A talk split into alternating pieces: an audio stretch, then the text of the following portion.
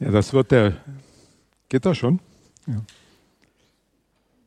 Das wird der schönste Satz sein, den wir in unserem Leben hören, wenn dann Jesus sagt: O du guter und treuer Knecht.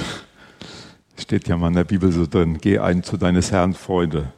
Dafür lohnt es sich auch, große Schwierigkeiten auf sich zu nehmen. Wenn die Hoffnung auf die, das ewige Leben nicht da wären, wäre, oder wenn das nur ein Randthema unseres christlichen Lebens wäre, dann würden die verfolgten Christen sicher vieles nicht auf sich nehmen.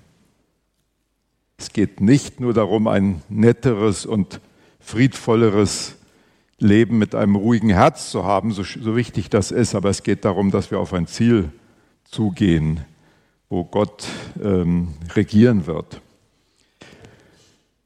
Ja, es soll da um das Thema gehen, die Freiheit, mutig zu reden. Ich werde gleich den Text aus der Apostelgeschichte vorlesen, möchte aber vorher den Rahmen kurz erklären.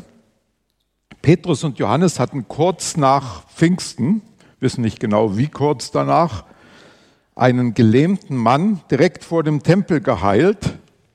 Der war dann da rumgesprungen, auch noch im Tempel, weil er plötzlich wieder laufen konnte.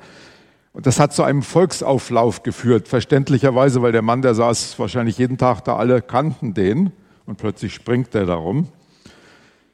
Ähm, Petrus hatte auf diesen Auflauf und dieses Erstaunen mit einer Predigt reagiert, die das Wunder Gottes zum Anlass nahm, auf Jesus Christus hinzuweisen.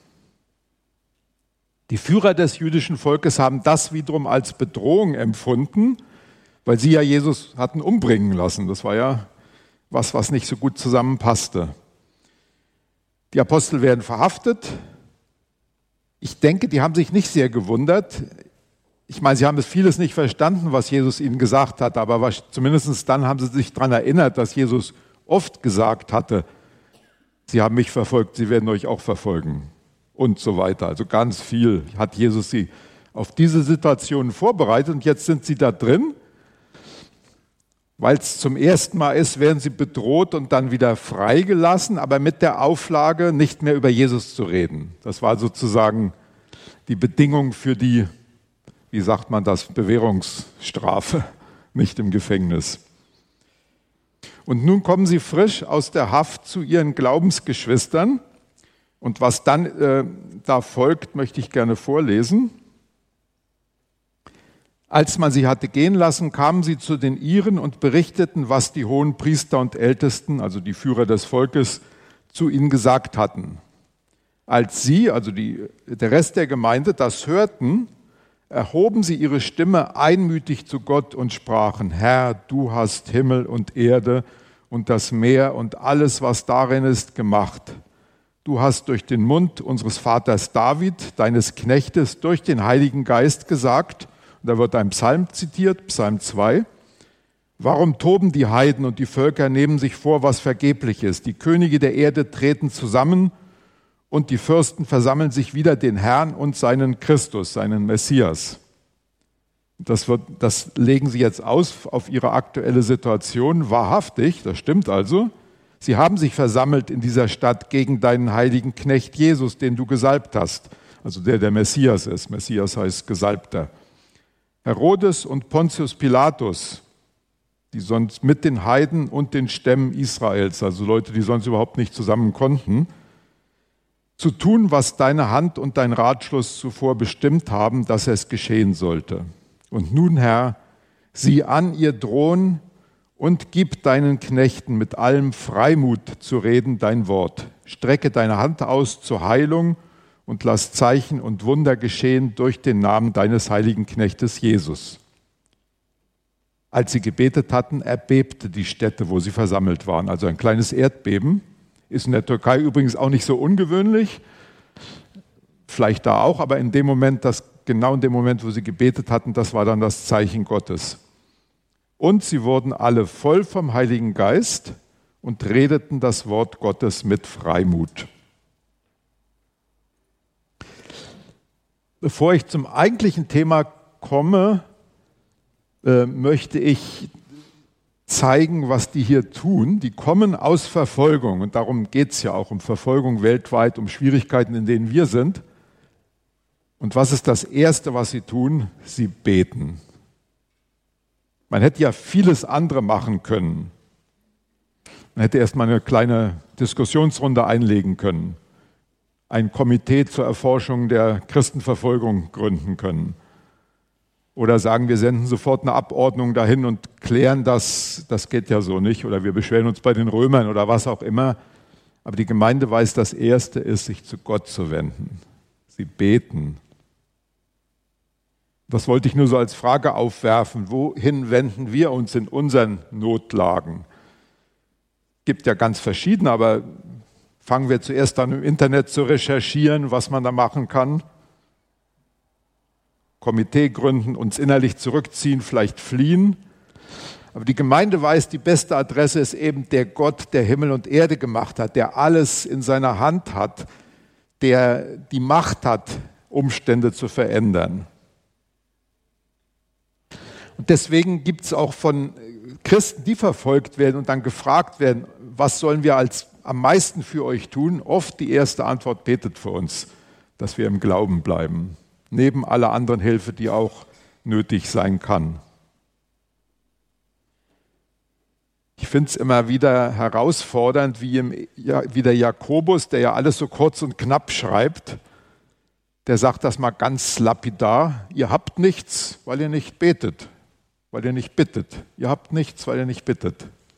Das erschreckt mich dann manchmal, wenn ich sehe, wie relativ wenig ich bete. Ihr habt nichts, weil ihr nicht betet, also betet, dann kriegt ihr auch was. Die Gemeinde in Jerusalem hat das verstanden. Das erste ist die Hinwendung zu Gott im Gebet. Nun ist natürlich interessant, äh, was sie nicht beten und was sie beten in diesem Text. Vielleicht hätten wir als erstes gebetet, Herr Jesus, stärke unsere Brüder Petrus und Johannes und bitte lass nicht wieder zu, dass die nochmal ins Gefängnis kommen oder vor Gericht gestellt werden. Die brauchen wir doch. Wer soll denn predigen bei uns? Wir leben doch davon, dass sie uns das Wort Gottes weitersagen. Oder hätten beten können, Herr Jesus, also ich habe aber Angst, lass bitte sowas mir nicht passieren.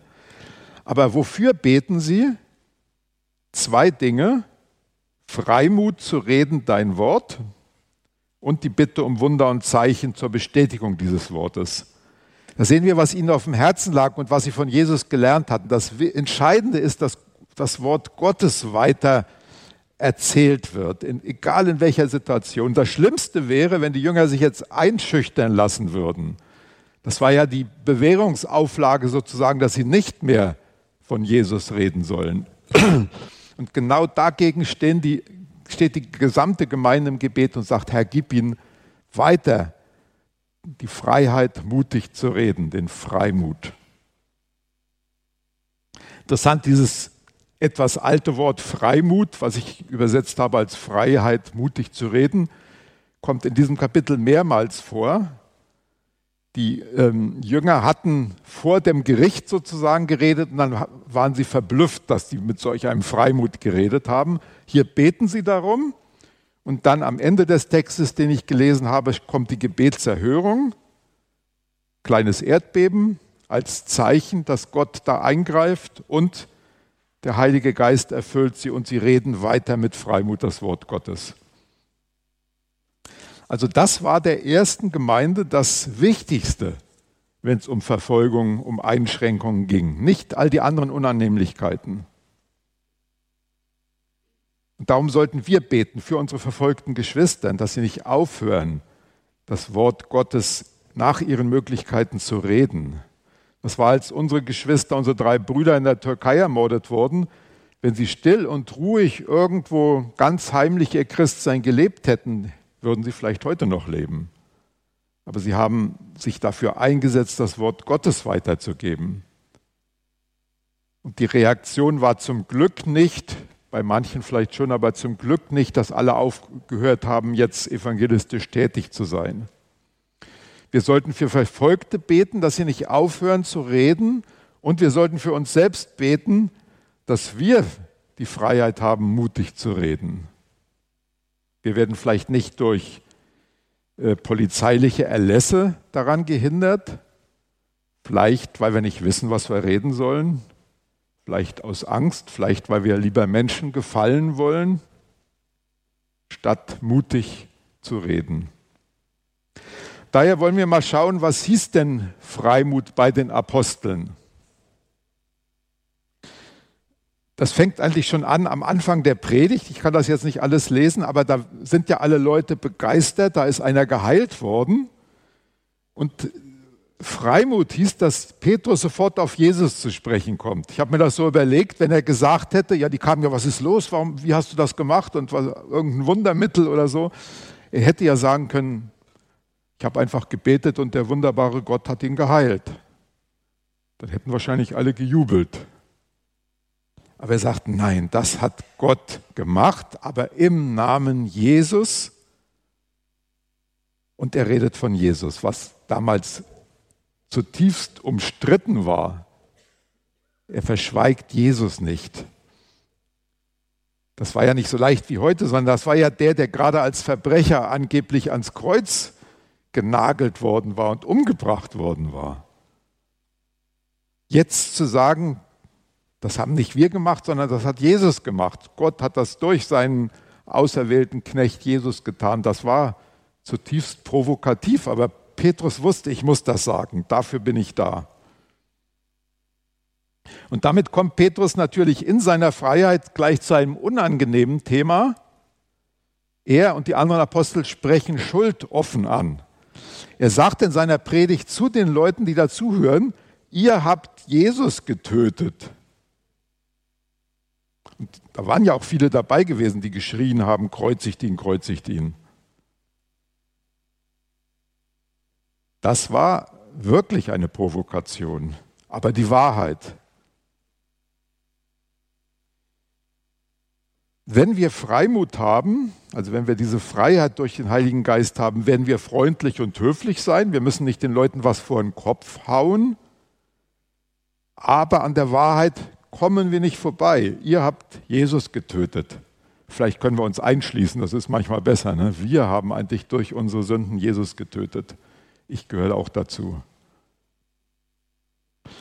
Aber das Menschen sagen zu müssen, wie nett man es auch immer sagt, ist natürlich wirklich eine Provokation. Wer damit nichts zu tun haben will, der sagt, was habe ich damit zu tun? Ich bin doch gar nicht so schlecht.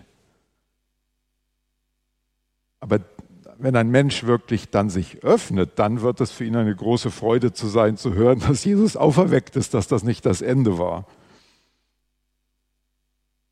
Aber wir müssen Menschen sagen, euer Hauptproblem ist nicht die falsche Erziehung oder nicht die Umstände oder die Klimakrise oder was auch immer. Euer Hauptproblem ist die Sünde. Ihr seid von Gott getrennt. Und dafür musste Jesus sterben. Petrus zitiert aus dem Alten Testament von Mose eine Stelle, die damals jedem Juden bekannt war, weil Mose gesagt hatte, Gott wird einen anderen, einen Propheten wie mich, wird er senden und den soll man hören. Und dann sagt er, zitiert Petrus, wer diesen Propheten nicht hören wird, der soll vertilgt werden aus dem Volk. Das war nochmal eine Stufe härter. Ne? Also wenn ihr nicht auf Jesus hört, wird es euch letztlich schlecht gehen.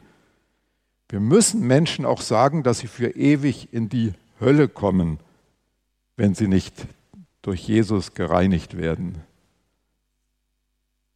Auch wenn das überhaupt nicht gerne gehört wird. Natürlich hatte Petrus nicht nur schlimme Dinge weiterzugeben, und das gilt zum Glück auch für uns. Er macht den Menschen Hoffnung. Er sagt, ihr habt es in Unwissenheit getan. Ihr wusstet ja nicht die ganze die ganzen Dinge, die damit zusammenhängen, das habt ihr gar nicht verstanden. Und deswegen will Gott euch jetzt Vergebung geben. Er sagt in 3 Vers 26 sogar, Gott will euch segnen durch Christus. Aber dann sagt er, damit ihr umkehren könnt. Das Umkehren ist schon ein Segen. Also wir dürfen auch diese Hoffnung frei weitergeben, wenn wir selbst daran glauben. Schließlich noch, diese Freimut, die Petrus und Johannes hatten, war nicht eine Folge von viel Wissen und geschickter rhetorischer Ausbildung. Das war gerade das, was die, die Leute in dem Hohen Rat, also dem höchsten Gremium der Juden, verblüfft hat, dass die Leute so mutig gesprochen haben, obwohl sie nicht sehr ausgebildet waren, obwohl sie nicht Theologie studiert hatten. Da steht, sie waren ungebildet, das heißt, sie hatten keine formale theologische Ausbildung. Und dann steht aber noch, aber die waren bei Jesus. Das ist das Entscheidende, die waren bei Jesus gewesen. Und das war natürlich eine Herausforderung, wenn Leute, die bei Jesus waren und nicht bei uns studiert haben, so eine Klarheit und Mut haben zu sagen, was denn die Wahrheit ist, dann ist das etwas Besonderes. Wir hatten in der Türkei einen äh, Mann namens Hassan in unserer Gemeinde. Der hat selbst erzählt, er war ein Verbrecher gewesen, war wegen Raubüberfall im Gefängnis gewesen, hat, ist zwar fünf Jahre zur Schule gegangen, aber über die zweite Klasse ist er nicht hinausgekommen. Und dann ist er zum Glauben gekommen, hat eigentlich mit der Bibel erst so richtig flüssig lesen gelernt. Und dann ist dieser Hassan wieder ins Gefängnis gekommen, weil einer ihn zu Unrecht beschuldigt hatte, also nicht aus Glaubensgründen, einfach ein alter krimineller Kumpan. Und später ist er an Krebs gestorben, also hat kein sehr schönes Leben gehabt. Aber aus dem Gefängnis heraus hat dieser Hassan mir solche Briefe geschrieben, da hat er viel Bibel gelesen. Und da habe ich manchmal gedacht, das kann doch gar nicht von dem Hassan kommen.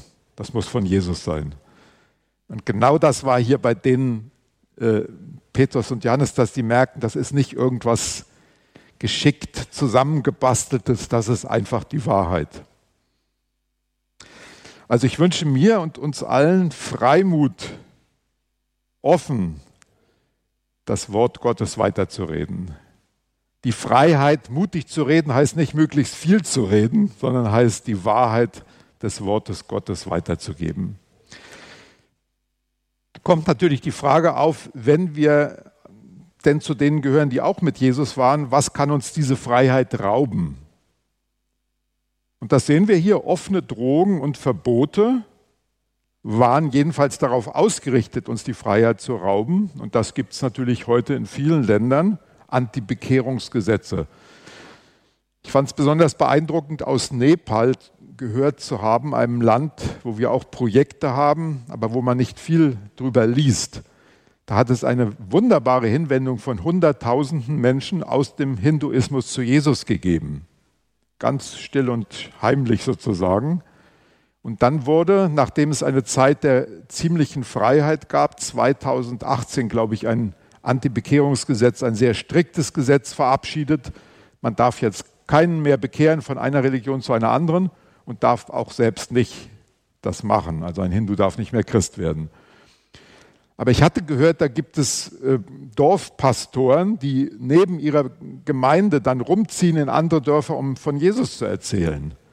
Und ich habe dann jemanden von uns gefragt, der sich da auskannte, was machen die denn jetzt, wenn jetzt das Gesetz so ist? Und er sagte, die machen einfach weiter. Die scheren sich nicht darum. Mittlerweile haben wir gehört, dass einige Pastoren auch ins Gefängnis gekommen sind. Da habe ich gedacht, da muss ich mich schämen, wenn ich, ich denke manchmal, wenn ich bei Aldi bin oder so, jetzt könnte ich noch mal ein Traktat an der Kasse weitergeben, aber sehr selten habe ich es gemacht. Manchmal habe ich mal gesagt, Gott segne euch oder so. Aber da sind Leute, die wissen, wenn sie offen von Jesus reden, können sie ins Gefängnis kommen oder hohe Geldstrafen, was Schlimmes für die. Und sie machen einfach weiter. Und das ging auch bei Petrus und Johannes so. Es geht ja dann weiter, wenn man möchte, kann man die Apostelgeschichte weiter lesen. Gewisserweise sind sie so wie Stehaufmännchen. Ich weiß nicht, ob ihr das noch kennt. Früher gab es so Figuren, die hatten unten so eine Halbkugel und man konnte die so nach der Seite kippen, aber die standen immer wieder auf. Petrus und Johannes werden dann noch geschlagen und dann nochmal bedroht. Und am nächsten Morgen stehen sie wieder im Tempel und predigen einfach. Oder einmal werden sie sogar durch, irgendwie durch ein Wunder noch befreit und dann predigen sie schon wieder. Es gibt aber auch andere Kräfte, die uns die Freiheit rauben wollen. Das kann Unwissenheit über Gottes Pläne sein. Ähm, wir können vielleicht, wenn Druck kommt, in unserem Glauben erschüttert werden, weil wir nicht wissen, dass das eigentlich zum Glauben dazugehört. Deswegen hat Jesus immer wieder gesagt, es wird Verfolgung gegen ihr, werdet Schwierigkeiten haben, es wird Ärger in der Familie geben, Es kann bis ins Gefängnis gehen, es kann bis in den Tod gehen. Nicht um uns Angst zu machen, sondern um es vorzubereiten. Versteht ihr, wenn Jesus gesagt hätte, werde mein Nachfolger und ich nehme alle Schwierigkeiten von dir weg. Und dann kommen die Probleme, dann könnte man zu Recht sagen, ja, der hat uns was vorgespielt. Aber das hat Jesus niemals. Lest euch mal durch, was Jesus gesagt hat. Da kommt einer zu ihm und sagt, ich will dir nachfolgen, wo du auch hingehst. Und Jesus sagt, okay, gerne, aber überleg dir, ich weiß noch nicht, wo ich morgen und übermorgen und danach übernachten werde. Das Menschensohn hat nicht, wo er sein Haupt hinlegt auf Lutherdeutsch, wenn du unter diesen Bedingungen mit mir mitkommen willst, dann okay, aber sonst nicht.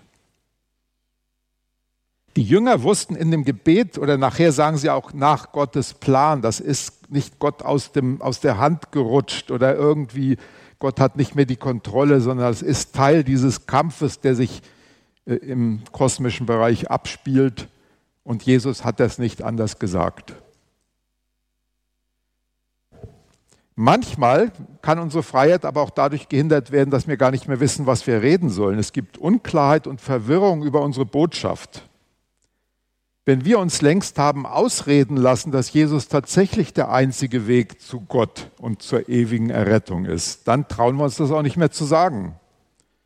Das ist genau in dieser Predigt, wo Petrus sagt, es gibt in keinem anderen Errettung.